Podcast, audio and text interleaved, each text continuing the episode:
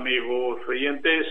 Empezamos aquí una nueva edición de Horizontes Culturales, un programa, como sabéis, de Radio Milenio de Alicante, que se emite en la 107.7 FM. Como siempre, y es obligatorio por mi parte, mis saludos y agradecimiento a los que colaboran conmigo en el programa.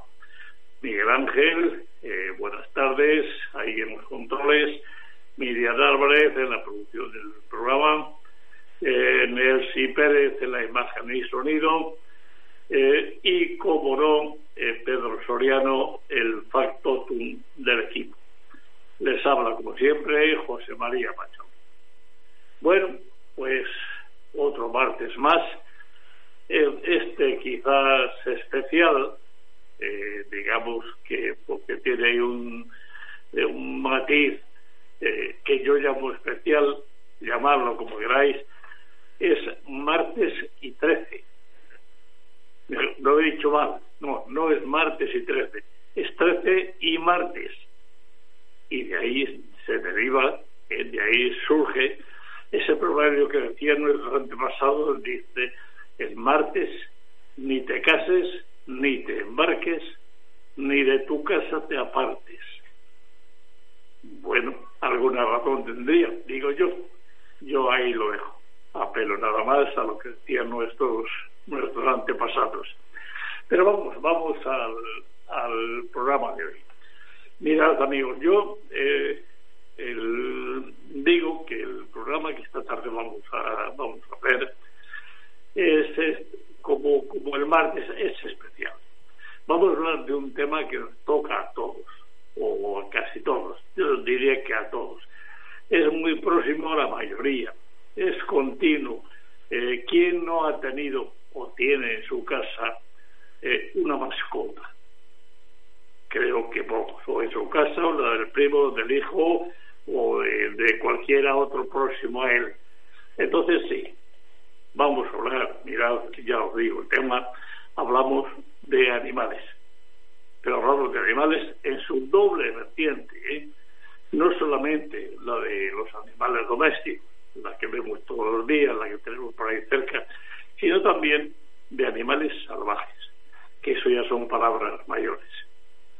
Entonces, para abordar un tema de, de estas características, yo siempre he pensado, he estado convencido de que hacía falta eh, disponer, digamos, entre comillas, de una persona preparada, muy preparada. Y creo que la he encontrado. Eh, eh, mirad, después de buscar, buscar y volver a buscar, la he encontrado. Está con nosotros y de esto, la verdad que bueno, lo vais a ver a lo largo del programa, de esto lo sabe todo. Está con nosotros Raúl Mérida. Raúl, buenas tardes. Hola, muy buenas tardes. Eh, te he dicho así a secas, Raúl Mérida, pero no he dicho lo que tenía que obligatoriamente decir. Es decir, eh, decir Raúl Mérida, sí, más o menos sabemos todos quién es, porque ya su nombre es conocido, eso también pero si les digo que es el fundador del Arca de Noé, por ejemplo, si les digo que es también el fundador de la Fundación para la, la Fundación Internacional para la Protección de Animales, ¿eh? o si le digo también que, que es fundador del Centro de Acogida Ciudad de la Luz de, de Animales, evidentemente, entre otros. ¿eh? Bueno, y ya para, digamos, para rematar, les digo que por saber el tema y por conocer el tema, y no exagero ni un ápice, se conoce hasta el derecho animal. ¿Qué más se puede decir?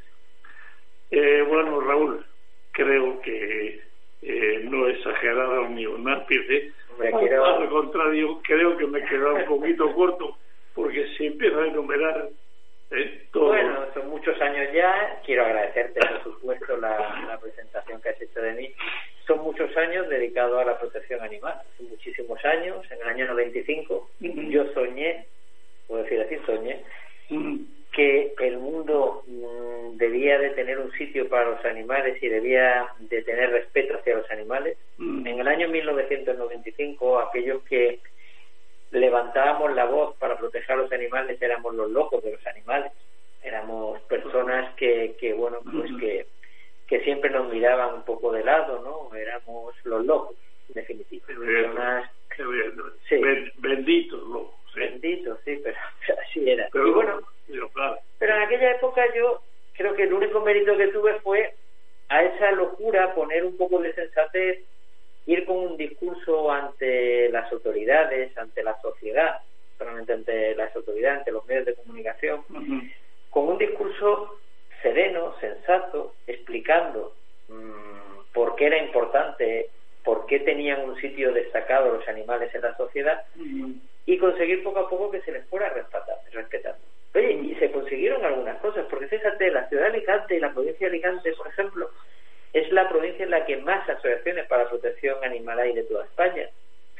Las protectoras y los albergues de animales que funcionan en España son los albergues que dan más animales en adopción de toda España.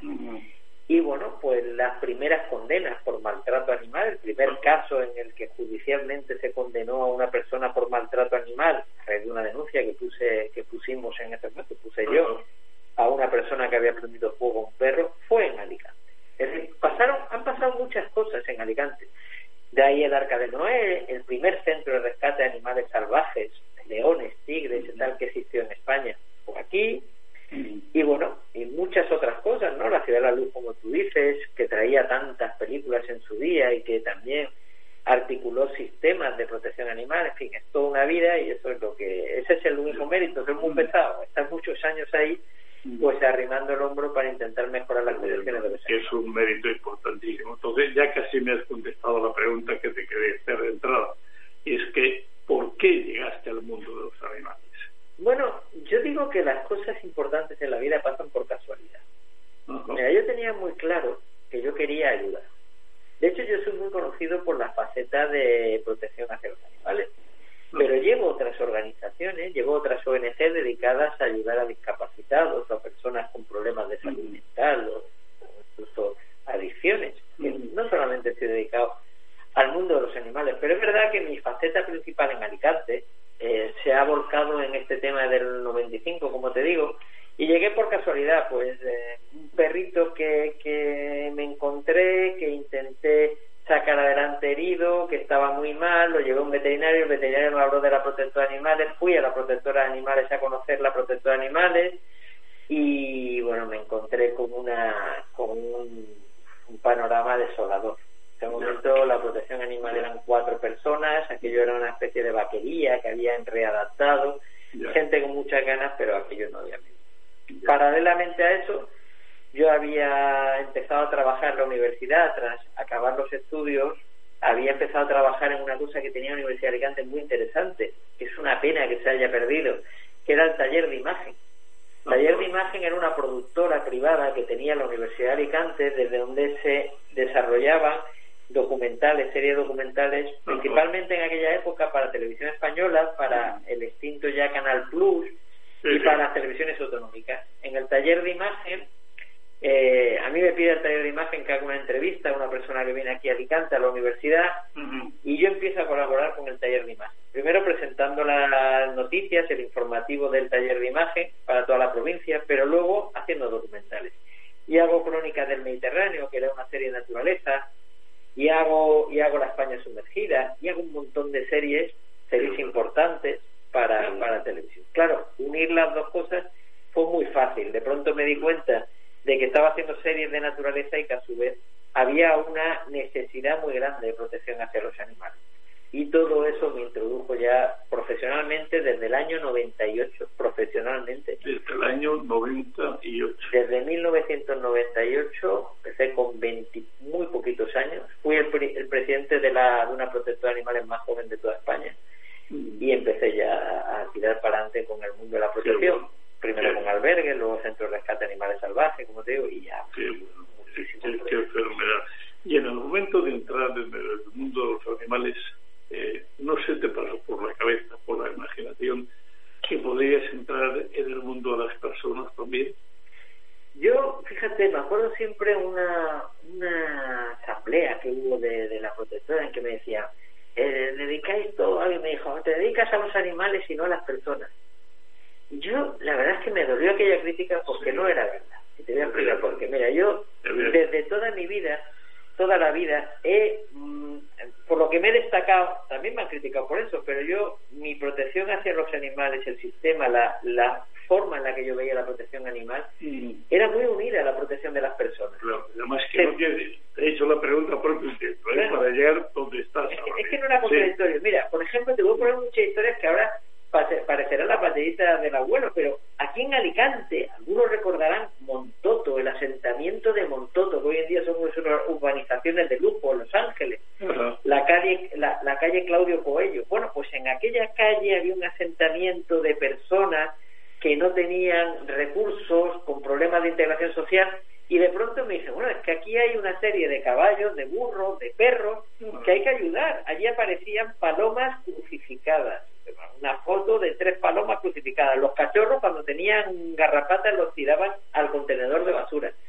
Los caballos que había allí, los burros, acababan en lo que entonces era una gran vía que pasaba por ahí, una carretera que hoy es la que da sentido y une toda la gran vía con la vía aparte. Bueno, pues me llaman y ¿qué hice? Ah, lo fácil hubiera sido decir, ah, me llevo los animales, yo tal. No, no.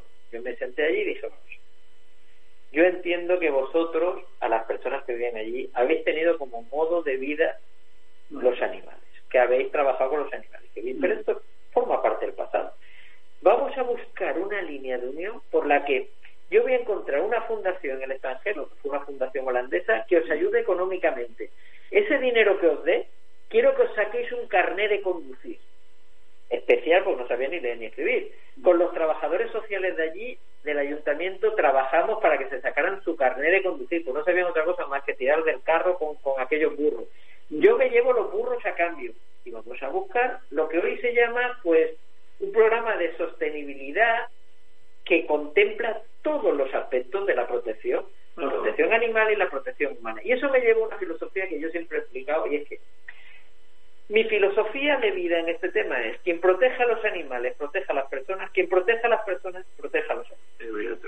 Y luego a partir de ahí, pues trabajé con menores bajo medidas judiciales, que venían al albergue, fíjate qué cosa tan curiosa, chavales que habían sido condenados porque habían cometido pequeños delitos por eh, todo tipo de cosas, robos, eh, peleas callejeras, etcétera, y los condenaba el juez a que cumplieran unas horas en el albergue de animales. Bueno, pues venían estos chicos, iban al albergue de animales y allí yo me daba cuenta que les abría, los animales abrían el mundo de esta, la visión. Porque mira, los animales tienen varias cosas. Primero, los animales no discriminan. No se fijaban en cómo iban vestidos estos chicos, en si les hablaban de una forma o de otra. Y todo eso que nosotros sin darnos cuenta sí que nos vamos fijando y vamos y vamos marcando, los animales no se abrían. O sea, el perro le movía el rabo lo mismo a mí que a él, que al otro que... Y entonces me di cuenta que los animales son los catalizadores sociales imprescindibles, que son increíbles, y todo eso me fue a unirlo. Yo para mí no hay una gran diferencia. Ya te digo que actualmente soy vicepresidente de varias organizaciones mm. que se dedican al mundo de la ayuda de las personas. Yo creo que no es incompatible, al revés, que no solamente es compatible, sino que es complementario. Mm, a propósito de lo que está diciendo Raúl, él, eh, tengo una pregunta que creo, creo que es importante. Eh, los humanos eh, nos pensamos que somos lo más, en la crema, de todo, bueno, somos inteligentísimos, pero los animales no nos aventajan en algunas partes muchísimas cosas. muchísimas. Evidentemente, evidentemente. Hay que decir, por ejemplo, en lo que acabas de decir ahora mismo, eh, como un animal no discrimina a nadie. Como un animal tiene, digamos, un, un corazón grandísimo, un sentimiento tremendo,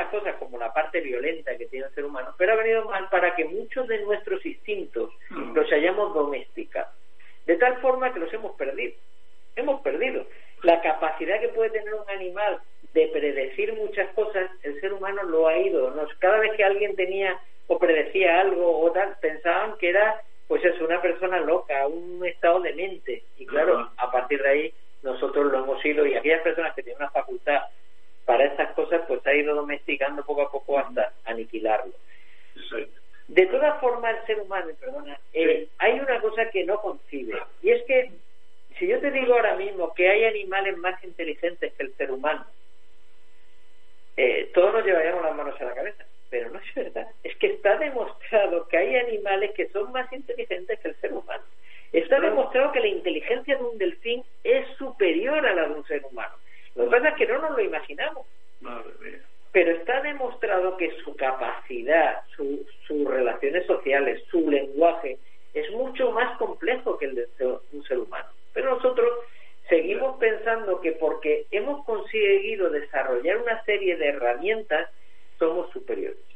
Y es lo que te decía de los bonobos y los chimpancés. Fíjate qué cosa tan curiosa. Mira, en África, el río Congo.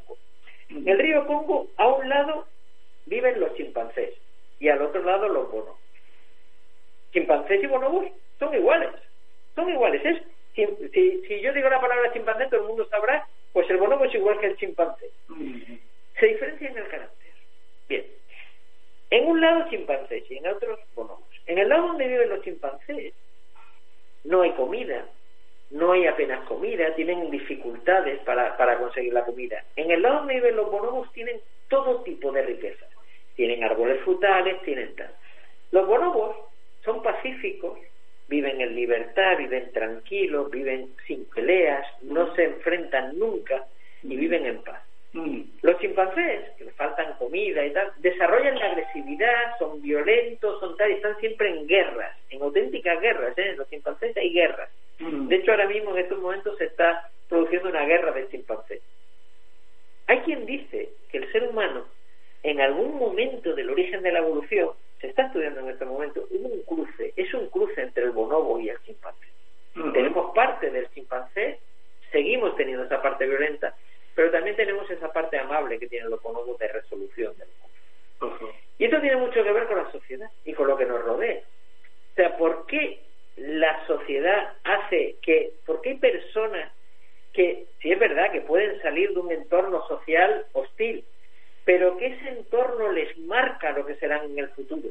¿Por qué? ¿Por qué el número de delincuencia que puede haber en ciertos sitios donde la sociedad está desestructurada va a ser siempre mayor que en otros. ¿Por qué? Somos los mismos seres humanos.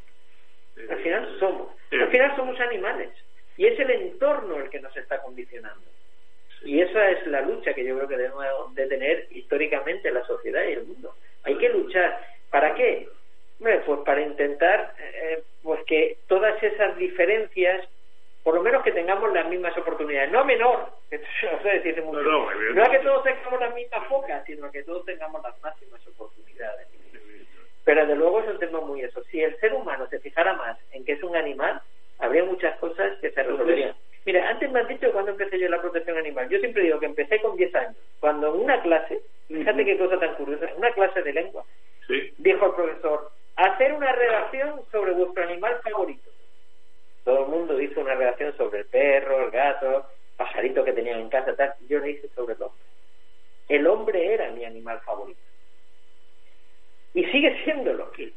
Pero del hombre hay que pasar a la protección hacia los animales. Una cosa no tiene nada que ver con la. Y ahí es donde yo creo que empecé, con la protección hacia animales. Entonces, eh, ¿tú crees, y esta es otra pregunta que me, que me surge al, al oírte, que en ocasiones podríamos cambiar la palabra humanizar por animalizar. Yo creo que... Digo, en ocasiones. con muchos matices, evidentemente. No, mira, eh, se tiende, tú sabes que se dice una vida de perro, lleva una vida de perro y se tiende a, a aspectos negativos pasárselos a los animales.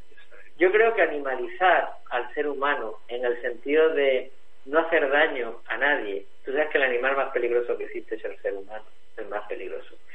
El único animal capaz de hacer daño por el placer de hacer daño. Ningún otro animal existe. En todo eso animalizar es bueno, porque el animal, eh, solamente cuando vemos que en, la selva un animal ataca a otro es por comer, jamás lo haría por hacer daño. El ser humano no, el ser humano lo hace por hacer daño.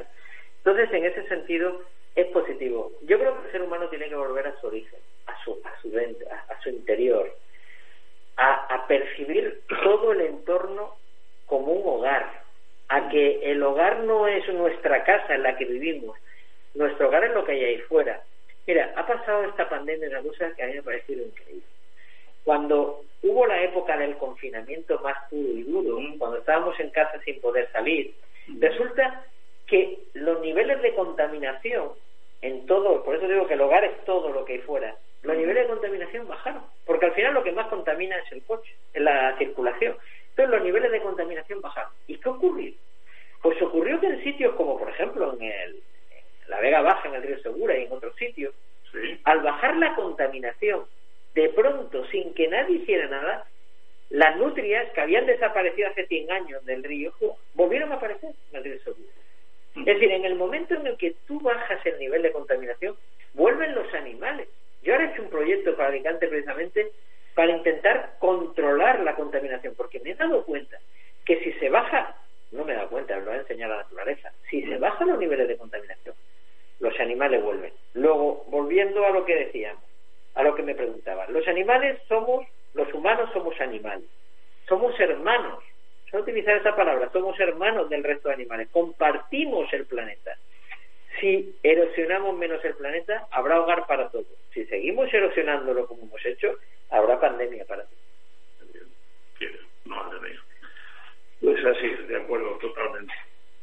Dios mío, que lo que hay que, trabajar y cómo os admiro a los que estáis ahí en esa lucha continua por el es que por, conseguir eh, lo que habría que conseguir forzosamente porque vamos como acabas de decir pues no se sabe dónde si seguimos a este ritmo vamos a ver. Mira, eh, cuando se. Ahora hay muchas teorías y todos tenemos nuestra propia teoría sobre por qué en estos momentos tú y yo estamos hablando y llevamos una mascarilla puesta y todos nuestros oyentes que estén en la calle o escuchándonos a través de algún dispositivo que les permita estar en la calle llevan una mascarilla. Bueno, el coronavirus. Yo no sé si ha nacido en un laboratorio, si ha sido el contagio de un animal a través de un pangolín, lo que sea. Pero sí hay una cosa que es verdad si realmente ha interferido, ha habido la presencia de unos murciélagos y tal, lo que sí es cierto es que esta contaminación, los niveles de contaminación y el efecto invernadero, y esto está probado, esto se publicó hace tres años que ya estaba empezando a ver, no es nada nuevo, estaba habiendo un movimiento enorme de murciélagos de la zona del sur de China, estaban atravesando todo el país de China. ¿Por qué? Bueno, pues porque el efecto invernadero estaba creando, vamos a llamarlo así, autopistas para estos animales. Es decir, eh, eh, eh, el cambio de climatológico que está viendo está mejorando las condiciones de vida de estos animales. Están pudiendo instalarse en sitios donde no habían vivido. Eso significa cambios de equilibrio. Eso significa enfermedad. Ahora mismo en nuestro entorno, por no irnos tan lejos, en nuestro entorno más cercano, se calcula que hay más de 300 especies invasoras. Eso significa que hay personas, por eso mi lucha, que me ha costado tanto y que me han amenazado tantas veces de muerte, contra el tráfico ilegal de especies. Por eso es tan importante luchar contra el tráfico ilegal de especies. El tráfico ilegal de especies ha traído especies aquí, a nuestro entorno más cercano, que luego han sido liberadas. Esas cotorras argentinas, si queremos animales que todo el mundo va a conocer, esos cerdos vietnamitas, eso, todos esos, esas tortugas de Florida,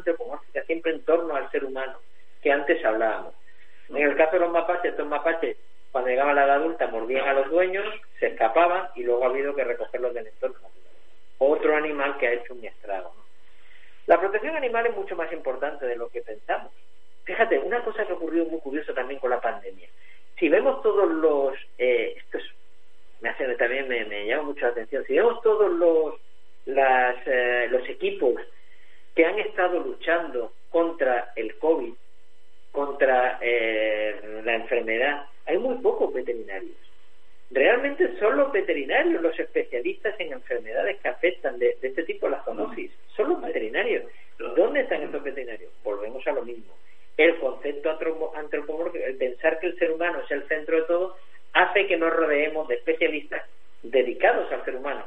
Son buenísimos. Pero hace falta también mm, ese giro, esa mirada al, ser, al animal. Y eso nos evitaría muchísimos problemas y nos haría un mundo mucho mejor. Uy, qué interesante, Raúl. Qué interesante. Es que son muchos aspectos. Mira, el mundo de los animales son muchos aspectos. Yo empecé dedicándome a los animales de compañía, a lo que es el durante muchos años luché por eso, ¿no? y, sigo luchando, ¿no? Ahora la pandemia ha traído una cosa buena. El nivel de abandono se ha reducido muchísimo, la adopción es muy alta. No mm. sabemos qué pasará cuando esto pase, porque todos aspiramos a que algún día no tengamos que llevar esta mascarilla pero pero de ahí pasé al animal salvaje, a la protección del animal salvaje, a luchar contra el tráfico legal de especies. Es peligrosísimo. ¿eh? Muchos amigos míos han muerto, ¿eh? tiroteados. ¿eh? estoy hablando de, gente con la que yo he trabajado, ha muerto de un tiro. A mí me han amenazado pagado, o sea, han ofrecido dinero por mi cabeza. Y es un mundo peligrosísimo porque se mueve mucho dinero, muchísimo. Un cuerno de rinoceronte, un cuerno de elefante se vende a un millón de euros tengo muchísimas anécdotas de sitios en los que han robado cuernos donde están continuamente robando animales. Hace 15 días intervine en una operación contra el narcotráfico con la Guardia Civil y con la policía y había un, guacamayo allí, había varios animales, uno de ellos era un guacamayo, lo recogimos, había sido robado un parque. La gente no sabe que todos los parques zoológicos que nos rodean, todos los que hay en la provincia de Alicante, en la comunidad valenciana, en toda España, todos, todos los años sufren robos de animales. Todos los años que se venden luego ilegalmente. Esa venta que podemos encontrar por internet. Todos esos animales son animales que han sido robados y que se venden. Bueno, pues ese tráfico ilegal de especies es otro problema gravísimo y también afecta mucho a lo que te digo, a todo ese equilibrio. Pero los animales siguen siendo un, mal un, un, problema al que no se le echa cuenta. Y te voy a poner un ejemplo. Y perdona que estoy hablando mucho, me no, no, no, no, no, encantado. Mira, creo que todos los oyentes te están escuchando. Eh, eh, Nelsi, ¿qué, ¿qué dicen por ahí? Eh, saludos desde Sí, sí. Están escuchando por todas partes. Sí, bien. Pues mira, va a venir bien para los de Murcia y para todos para que se den Por cierto, que Murcia es un sitio donde además he tenido que ir muchísimas veces, ahí participé en la operación contra el tráfico ilegal de especies en, un pueblecito, en Sejín, bueno, hay un sitio donde se trafica también muchísimo con animales, en toda España, pero fíjate, el eje, Alicante, Murcia y luego Valencia, toda esta parte hace que entren muchísimos animales a través del ferry y de otras y de otros uh, a través de vía terrestre animales ilegalmente. Estamos hablando de monos de Gibraltar de tortugas de tierra tienen muchos animales. Bueno pues lo que te decía es que eh, eh, claro, el tráfico ilegal mueve tanto, hay tantos, eh, tantos parques zoológicos que están echando la mano, pero ¿por qué echan una mano en la lucha contra el tráfico ilegal. Y aquí viene lo fuerte. Mira, el tráfico ilegal de, eh, de, especies está actualmente en el mundo entre los tres negocios ilegales que más dinero mueven. Está armas, drogas y tráfico ilegal de animales. ¿Qué me dices? Entre los tres. Vale, esos animales cuando se incautan, cuando la policía los encuentra en el maletero de un coche, aquí en el ferry que viene de Orán, en los maleteros de coche, en, bueno, en aviones, en una caja, yo estaba en el aeropuerto de Alicante, en una caja, en un doble fondo, 180 pájaros, un doble fondo, una caja de madera ahí metidos. Madre mía. Ahora se están, bueno, en fin, todo tipo de animales. Puedo dar todos los ejemplos que queráis y luego queréis os explico tigres, leones, cachorros, bueno, pues todos esos animales se recogen por parte de las autoridades. ¿Y sabes qué ocurre? Que no hay donde llevarlo. En España, siendo, te he dicho que el tráfico ilegal de especies es el tercer negocio ilegal que más dinero mueve. España, el país de Europa por el que más animales ilegalmente entran. El país de Europa. ¿Te puedes creer que centros de rescate para recoger esos animales, para cogerlos, hay uno en toda España y solo recoge grandes felinos y primates. No recogen loros, que es el que más se trafica, con el animal que más se trafica. No, recogen serpientes. Te voy a contar otro caso, que seguro que a todos nuestros oyentes le va a gustar. Sí, por supuesto. A ver, tú sabes, te voy a, te voy a hacer una pregunta. ¿Tú sabes en qué lugar de España hay ahora mismo una persona que tiene como animal de compañía un tigre albino en su casa en Alicante. En un chalet de Alicante, en el Rebolledo, hay una persona que tiene como animal de compañía un tigre blanco albino en su casa. ¿Tú sabes qué persona o en qué lugar de España o del mundo? Porque la gente, nuestros oyentes estarán pensando, seguro que esto está ocurriendo en, yo qué sé, en, un país lejano. No, no, no. ¿En qué lugar hay una persona que en el chalet de su casa tiene ahora mismo un montón de serpientes y cocodrilos viviendo en el en la piscina de su casa en San Vicente del Raspey. Estos son casos probados con la policía que han aparecido en medios de comunicación. Y ahora voy a hacer otra cosa. Le vamos a decir otra cosa a nuestros oyentes. A partir de ahora vamos a perdonarme la, la, la, grosería casi, la redundancia, pero voy a enseñaros a leer, voy a enseñaros a leer las noticias. Veréis, vais a ver muchas veces en los medios de comunicación y en la prensa, a partir de ahí, de ahora, por favor, acordaros de mí, en el buen sentido, espero, cada vez que veis una noticia. Veis una noticia y dice, la Guardia Civil, la policía, quien sea, incauta o decomisa un oso, un león, cocodrilo, tal, y los pone a disposición de las autoridades. Esa noticia, a todos los que la leemos, nos hace pensar que ese animal ha cogido, la policía ha ido allí, los ha retirado y se los ha llevado a algún sitio. Error. La noticia lo que dice es que la Guardia Civil o la policía ha ido allí, ha cogido un papel, ha escrito que ha visto un eh, león, unas serpientes, un cocodrilo, ha hecho su listado, han hecho lo, lo, que tenían que hacer, no pueden hacer otra cosa, han hecho eso, han hecho su trabajo estupendamente y lo han hecho bien, y a partir de ahí cogen el teléfono y llaman y dicen, oiga, ¿dónde llevo a la autoridad? ¿Dónde llevo, que es el Ministerio de Hacienda y Comercio, ¿dónde llevo estos animales? Y la autoridad le dice, no sé. Y ahí se cuelga la llamada. Dios mío. Cinco años después de esa noticia, Diez años después, el animal sigue en el mismo sitio donde está. En el mismo sitio. Y eh, invito a todos nuestros oyentes a que miren ahora mismo en Google, en la hemeroteca, y que vean la noticia del tigre que está en Google, la noticia de los cocodrilos que está en Google, y muchas otras que van a encontrar de leones, tigres y tal, y que indaguen, porque esos animales están en el mismo sitio donde los encontró la policía, pues no tiene dónde llevarlos. Y eso es gravísimo. Eso demuestra que esto es un país de eh, titular, de titular, pero no de hecho. de, dicho, de, de postureo. Dicho el manchego de palabras y no de hecho. Es así. Bueno, gracias por enseñarme Jerusalén. era una broma. es importante lo que has dicho. Pero es importante que la gente aprenda porque, mm, ¿sabes qué pasa? Vivimos en una sociedad de mucho postureo, de mucho foto Sí, sí, sí, Y hay que rascar detrás de eso, porque ese es el problema. Pero está pasando ahora, lo podemos aplicar a cualquier eso, todos son anuncios. La gente se ha vuelto loca, ya, ya no sabe ni, ni...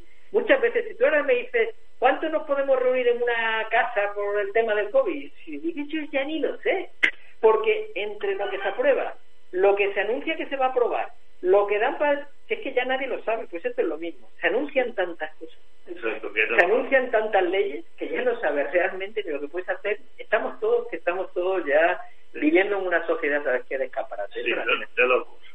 Por eso lo que tú dices, hay que fijarse en los animales. Es una sociedad más real, es un mundo más real y no tanto escaparate y tanto Evidentemente.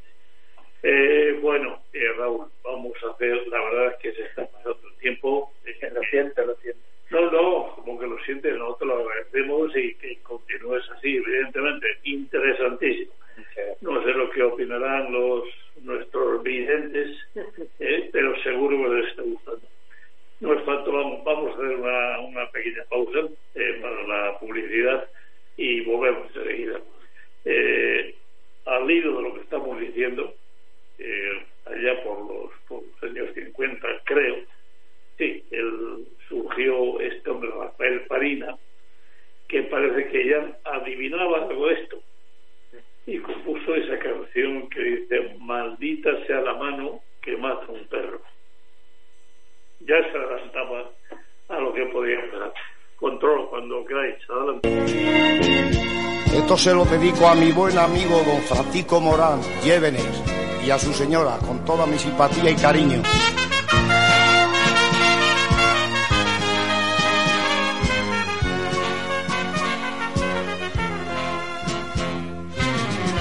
Mi perrito lucero fue mi alegría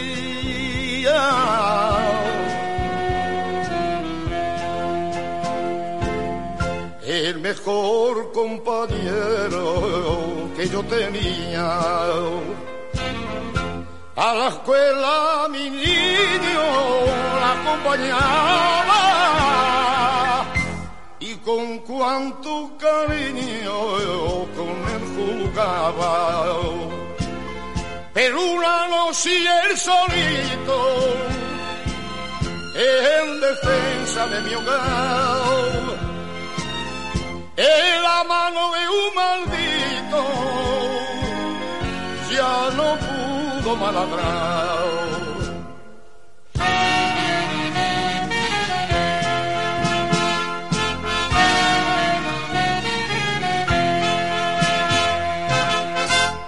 No siento los dineros al pobre lucero que me mataron. A pesar del tormento de su agonía, su rabito contento aún se movía. Alma de tirano, corazón Maldita sea la mano que mata un perro.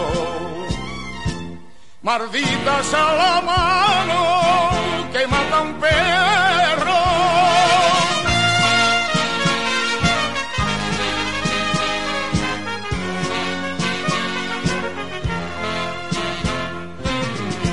En penar y contento siempre testigo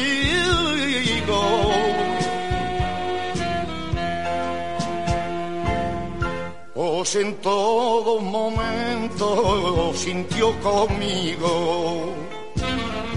Fue tan grande y tan sano, tanto adoraba, que la mía la mano que le pegaba.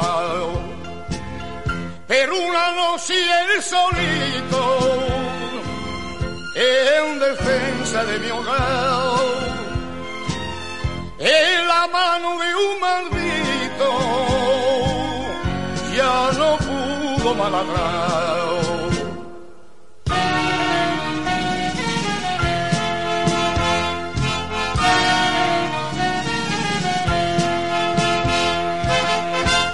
No siento los dineros que me robaron, sino al pobre lucero que me mataron. A pesar del tormento de su agonía, su rabito contento aún se movía. Alma de tirano, corazón de hierro, maldita sea mata un perro, maldita sea la mano que mata un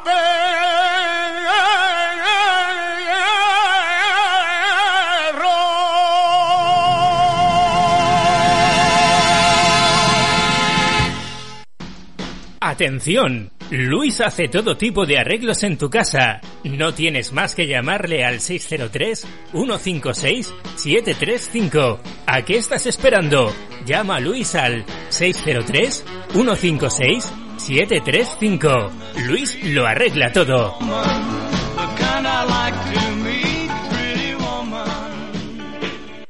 Bueno amigos, pues aquí estamos de nuevo tras esta breve pausa. Supongo que, que os está gustando. Desde luego, no le falta nada para que esto sea eh, sobre, evidentemente, sobre los animales, el máximo que se puede contar, que se puede hablar. La experiencia está aquí, la tenemos aquí, en Raúl Mérida. Bueno, Raúl, vamos a. A mí me gustaría, eh, al menos que por encima de contarles un poquito de tus fundaciones, del Arca de Noé, de la Fundación Internacional para la Protección de Animales y quizás también un poco, aunque solo sea a nivel informativo, del Centro de Ciudad de la Luz. Pero sobre todo, eso de paso. Y sobre todo, eh, creo que nos interesa a todos que nos cuenten los proyectos que tienes para ahí, para allá, para dentro de la. Bueno, no, son centros, los centros de animales, como puedes imaginarte, no paran. Es verdad que en cuanto a animales de compañía, eh, este, esta situación tan extraña que estamos viviendo, tan insólita del COVID, pues ha traído una disminución muy notable del abandono y, una, y un aumento de la adopción, con lo cual, en ese sentido, es una vivencia dulce, ¿no? Estamos viendo lo que sería el mundo si no hubiera abandono, por lo menos España, ¿no? Que es un país que siempre ha sido una potencia en abandono. En ese sentido, bien, en cuanto a lo que es el rescate de animales salvajes, hemos tenido que salir a echar una mano. Salir a echar una mano, fíjate, a los parques zoológicos, incluso a los circos, porque los animales que viven en ellos lo estaban pasando muy mal. Hemos buscado sitios para acogerlos porque, como decía antes, no hay nada por parte de las autoridades. Entonces hemos tenido que ir a Barcelona, hemos ido a Alemania, hemos ido a, a Holanda y gracias a eso hemos podido trabajar para poder mm, encontrar siempre sitio, adaptar el, espacios para animales y, bueno, y todo esto siempre mm, con la ayuda de la gente, porque no hay ayudas tampoco económicas, cero ayudas, eh, digo, no hay ayudas, es cero ayudas, es la ayuda que la gente eh, buenamente cuando explicas el caso te dona. Nosotros además nos hemos especializado. Eh, perdona, perdona, estás diciendo, eh, creo que claramente, que no tenéis ningún tipo de ayuda para hacer lo que estáis haciendo. Para rescatar animales salvajes, nuestra ayuda es cero euros por parte de la administración. Y cuando digo cero, es cero. Madre mía, entonces, a ver, este problema. Él, eh, que digo, tenéis un león que ha abandonado tal circo, eh, lo, lo curáis, lo, lo traéis, lo protegéis y obviamente tenéis que devolverlo a San Bien, a África. Eh, ¿Cómo lo hacéis? ¿Quién, quién paga ese, gasto? Eh, digamos que desde que yo tengo la llamada, yo recibo una llamada de alguien que me dice que un león hay que rescatarlo de un circo, pues yo lo que hago es coger mi coche, pagar mi gasolina, ir a por el león con mis medios, Una vez que lo tengo, lo que hago es echar mano o pedir ayuda con centros, con centros, pues un parque zoológico, un centro que hay en Madrid que me gusta porque no tiene visitas, y entonces empezar a trabajar con ese animal. Normalmente, si es un animal que se va a devolver a África, suelen ser cachorros, eso permite que el animal no esté muy, no tenga mucha relación con el ser humano y que podamos enseñarle, educarle, vamos a llevarlo al colegio, es decir, vamos a enseñar a vivir en libertad. Entonces empezar a trabajar con él, empezar a enseñarle un poquito cómo, cómo va a vivir en libertad. Cuando eso se hace y ya está preparado, empezamos a la vez a buscar sitios en algunos santuarios, en algunas reservas de África, ¿no? Y cuando contactamos con ella, pues bien conjuntamente a mí, eh, dado que no se recibe ninguna ayuda ni nada, me gusta que, si es posible, que nuestra organización no interfiera en nada económico. Es decir, ¿Dónde se va? ¿Vais a un parque a Sudáfrica? Pues al de Kevin Richardson, que hemos mandado varios leones, que se, se le conoce como el susurrador de leones, hace muchos documentales para la BBC. Bueno, pues hablo con Kevin, oye, mira, vamos a abrir una cuenta, vamos a abrir una cuenta a nombre de tu organización, vamos a calcular cuánto vale el coste, el coste de cada transporte de esos animales sin contar todo lo anterior, sin contar yo los rescatos, les doy de comer, lo traigo aquí, lo opero si es necesario, que muchas veces hay que hay que operarles porque son animales que lo han utilizado para hacer fotos, que no están bien. Bueno, una vez que está recuperado, sin contar todos esos gastos de recuperarlo, el gasto del viaje solo viene a ser unos 8.000 euros. 8.000 euros. Eh, y... 8.000 euros porque el león tiene que ir en una casa especial, en un avión, y alrededor del no paga solamente lo que es el contenedor en el que va el león mm. de, madera y especial como digo sino que alrededor no puede ir ningún otro contenedor. Entonces esto paga su sitio más todos los sitios que hay alrededor. En total vienen a ser entre 6.000 y 8.000 euros dependiendo. Y eso se abre una cuenta lo que pasa es que la suerte es que Kevin igual que los demás santuarios con los que trabajamos trabajamos ya con todo el mundo ya las donaciones no van a venir solo de España vienen del extranjero, de Holanda, de otros países. Se anuncia el caso, tenemos esta leona o este león, lo vamos a trasladar a Sudáfrica. Recientemente hemos recibido fotos, por ejemplo, de Natasha, que era una leona que llevamos hasta allí, de un circo del norte. Pero mira, ese caso es así. Yo estoy aquí en Alicante, 11 de la mañana, me llama y me dice, oye, hay que ir al norte porque el circo se va a ir. Está en Irún, cuando digo al norte es en Irún, en el límite se va a ir y hay que cogerlo antes de las seis y media y las siete de la tarde que empiezan la función, hay que estar allí, cogerlo y traerlo. Bueno, pues cojo el coche, me voy hasta allí, lo cojo, me lo traigo hasta aquí y a partir de ahí, como te digo, lo trabajamos, luego lo llevamos a Madrid y el animal ya cuando está bien lo y recogemos todo el dinero, lo mandamos a Sudáfrica y luego nos mandan todo. Todo eso, donaciones, ayudas oficiales, cero.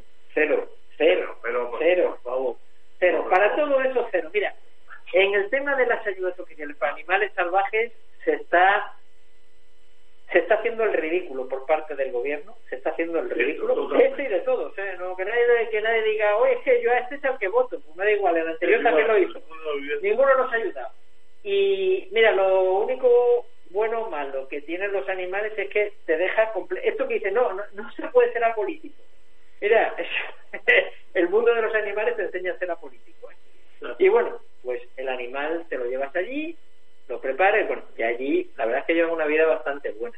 Eso en cuanto a animales salvajes. Luego hacemos todo tipo de proyectos. Yo hago muchos proyectos audiovisuales. Colaboro con Fran Cuesta en todos los documentales que puedo, en ideas, en participar. Estoy intentando también eh, colaborar en muchas cosas con Jesús Calleja y bueno, y con y con Discovery estamos siempre caso, una de las cosas que yo siempre hago es crear proyectos. Quizás Raúl me, me, meta un poco donde no me llaman, pero me voy a meter. Claro. ¿No, ¿No crees que os falta visibilidad? Hombre, yo creo que nos falta visibilidad probablemente y, y ¿sabes por qué nos falta visibilidad? Por supuesto, por supuesto, medios para, para ello. Yo creo que es que, mira, hace poco me lo comentaba una compañera, me preguntaba y, y estuve analizándolo. Mira, el problema es que cuando tienes tan pocos medios para hacer algo, te basas en hacerlo. Y es un error, porque no le das visibilidad. Es decir, yo, por ejemplo, en el rescate de Natasha, sí que me dio por coger una cámara GoPro, me la puse en la frente y fui grabando todo lo que hacía. Lo voy a colgar dentro de poco el vídeo para que la gente vea en tiempo real lo que Evidentemente. Pero, pero muchas veces es el estar desbordado, el, el tú, pues yo rescato al animal, yo tal, como lo hace? Pues ahí porque se me ocurrió cogerme una cosita, un aplique y ponérmelo ah. al frente. Pero sí es verdad, falta visibilidad, pero también falta rigor por parte de las autoridades, tienen que apostar por esto. Y en ese sentido estoy desarrollando también ahora algunos proyectos en los que yo tengo mucha fe, porque mm, hasta ahora he trabajado mucho y sigo haciéndolo en el rescate de animales, pero creo que hay que ir un paso por delante. Y ir un paso por delante es lo que te digo, controlar, por ejemplo, en Alicante, ver qué ocurriría si controlamos los niveles de contaminación, si, por ejemplo, intentamos que haya parajes naturales que estén en mejor estado, y a ver qué ocurriría. Y para eso estamos desarrollando un proyecto de estación biológica que aquí no hay y que se hace con la universidad. Lo haciendo mismo, ¿no? Sí, en este momento lo estoy haciendo con la universidad, con el grado de biología, con el grado de medio ambiente, con el Instituto de Laboratorio de Contaminación de la UMH. Y entre todos estamos elaborando proyectos con drones y con otros sistemas que nos permite ya la, la, técnica, ¿no? Para intentar controlar esos niveles de contaminación y ver si podemos crear un mundo mejor para que esos animales sin hacer nada vuelvan a donde vivían. Se trata solo de eso. A lo mejor, oye, pues si aquí hace muchos años vivían los linces ibéricos que ahora están desaparecidos, bueno, pues que vuelvan a venir los linces ibéricos. Yo creo que eso es riqueza. Y igual pasa con muchas cosas, que igual con los lobos y con muchos otros animales con los que yo he trabajado mucho, he trabajado muchísimo y que espero que, que todo eso, en fin, hay que trabajar, hay que sacar ideas y y bueno, intentar sacarlas adelante. Claro, claro, pero lo que estamos hablando, y yo lo reitero otra vez, eh, yo te, llamo Raúl, te voy a llamar, eh, no sé, como algo, es como llanero solitario. porque desde luego, si todo esto que estás haciendo, eh, que creo que ahora estoy poca gente más, eh, no sé cuántos, pero creo que poca gente más, es para, luego, para hacerte una estatua. Yo no sé cómo aquí en Alicante,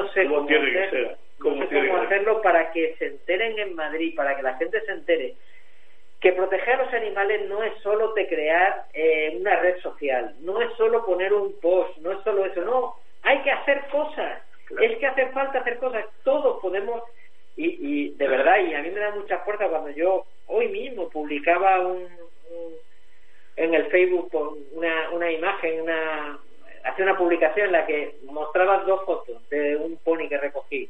Una, un pony que, que estaba muy maltratado en los huesos y como 15 días después había recuperado peso. Y al poco tiempo tenía un montón de gente que me estaba apoyando. Y de verdad que eso me da mucho ánimo.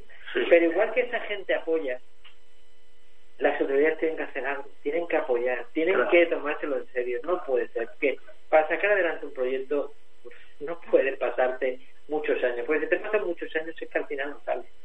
Y luego, sobre todo, no se puede, no, no puede, no sé, eh, hay que tener los pies más sólidos, no puede ser todo piel de barro. Ahora hago un parque en Alicante, ahora el parque lo abandono. Ahora hago esto, ahora lo abandono. Ahora resulta que si gana este políticamente, no, no, tiene que haber un consenso de todos los partidos y tiene que haber una legalidad. Es decir, si un partido con su mayoría decide hacer un proyecto, el resto tiene que respetar, aunque luego las mayorías cambien ese parque, eso que es un bien. Yo hablo de los bienes, no hablo de cosas políticas, no hablo de que un sofá sea rojo o azul, hablo de que haya un sofá para sentarte para todos los ciudadanos de Alicante. Hablo de eso. No hablo de que el banco esté pintado de azul o de rojo, pero ahí tiene que haber un banco para que la gente se sienta. Y no puede, ser otra forma. Yo me moriré luchando por esto, también te lo digo. Yo eh, voy a seguir hasta el último suspiro luchando. Haces bien y es muy loable el esfuerzo que, estás haciendo y ya te digo, eh, coincido totalmente, menos palabras eh, y más hechos. Estamos todos ya eh, cansaditos de oír voy a hacer, voy a hacer, voy a hacer y al final se queda todo en eso, voy a hacer.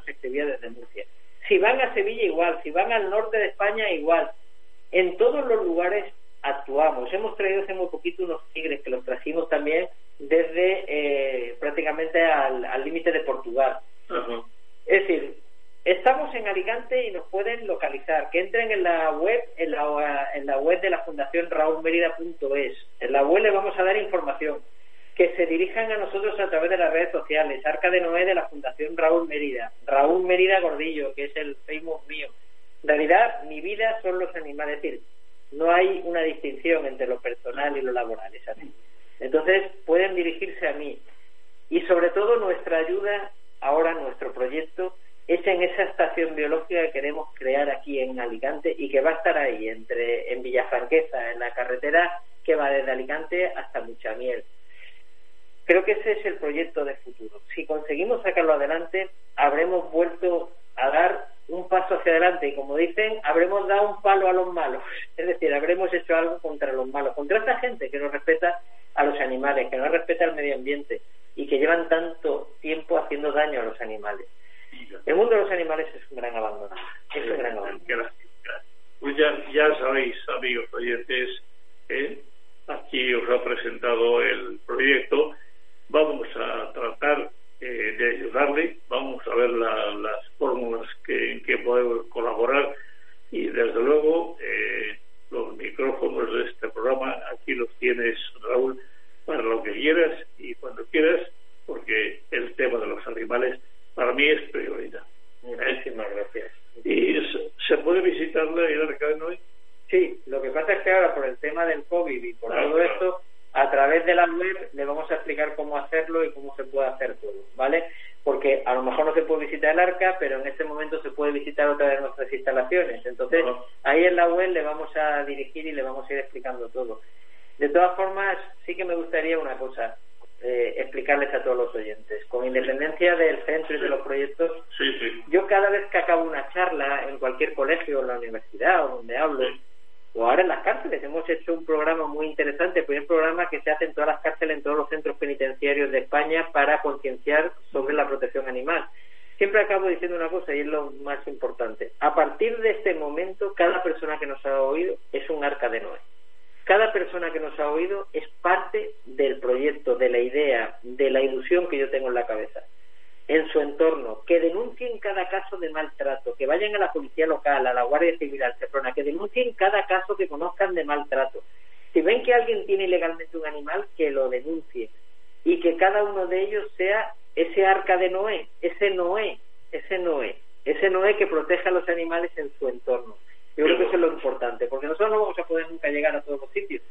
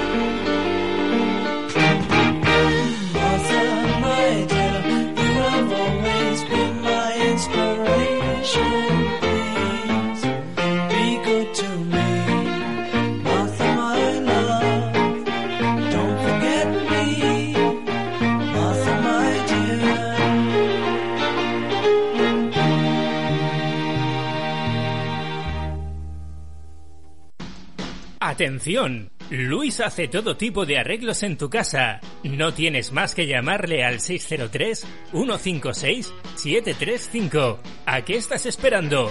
Llama a Luis al 603-156-735. Luis lo arregla todo.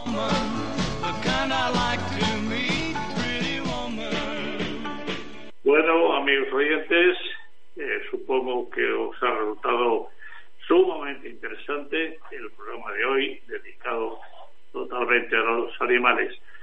Eh, realmente creo que aunque ha quedado algo en el tintero, eh, que algún otro día lo podremos comentar, todo ello ha sido sumamente interesante. gracias por la atención. Hasta el próximo martes. Que tengáis buen fin de semana.